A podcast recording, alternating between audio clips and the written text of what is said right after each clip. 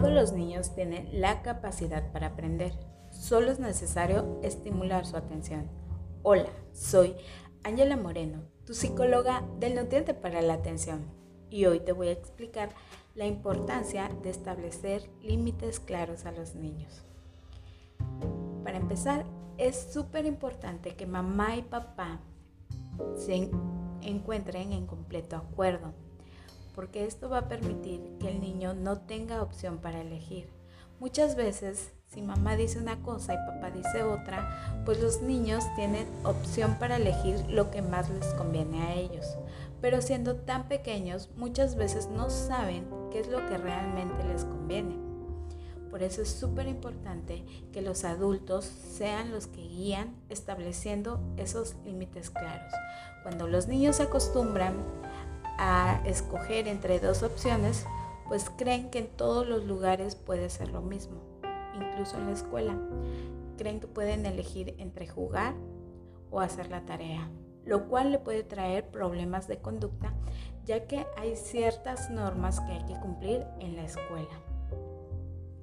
Los límites claros crean seguridad y motivan al niño a obedecer porque va a saber qué esperar incluso si papá está molesto o está feliz. Muchas veces cuando el niño ve que papá está feliz, pues hace cosas que mayormente no haría, como portarse mal, a lo mejor gritar o a lo mejor incluso pelear. Y el papá, como está contento, lo deja hacer lo que el niño quiera.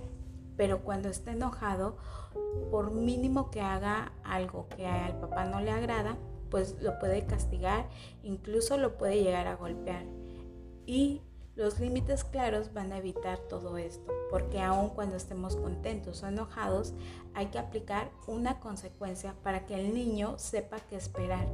Y si es posible, ponerlo por escrito, que el niño ya sepa que si por ejemplo este desobedece, pues que va a ser la consecuencia. Si pelea con su hermano, ¿cuál va a ser la consecuencia? Esto le va a dar seguridad al niño, porque va a saber qué esperar aún cuando el papá esté alegre o enojado.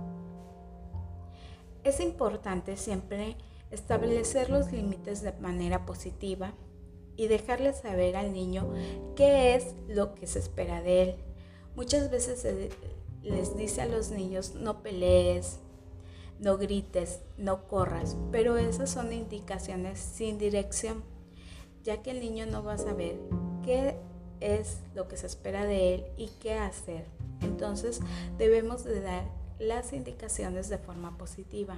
Guarda silencio, quédate a mi lado, camina tranquilo. Eso le va a ayudar al niño a que su cerebro lo registre de mejor forma y pueda obedecer. Los límites nunca deben de agredir o humillar a los niños. Esos no son límites bien establecidos, sino lo estamos haciendo desde nuestra autoridad, desde nuestro pasado a lo mejor de lo que hemos sufrido y simplemente queremos desahogarnos con ellos. Los límites claros, recuerden, no humillan y no agreden al niño. Bueno, Espero estos tips te hayan servido y recuerda, yo soy Ángela Moreno y todos los viernes estaré dando tips para que tu hijo pueda desarrollarse mejor.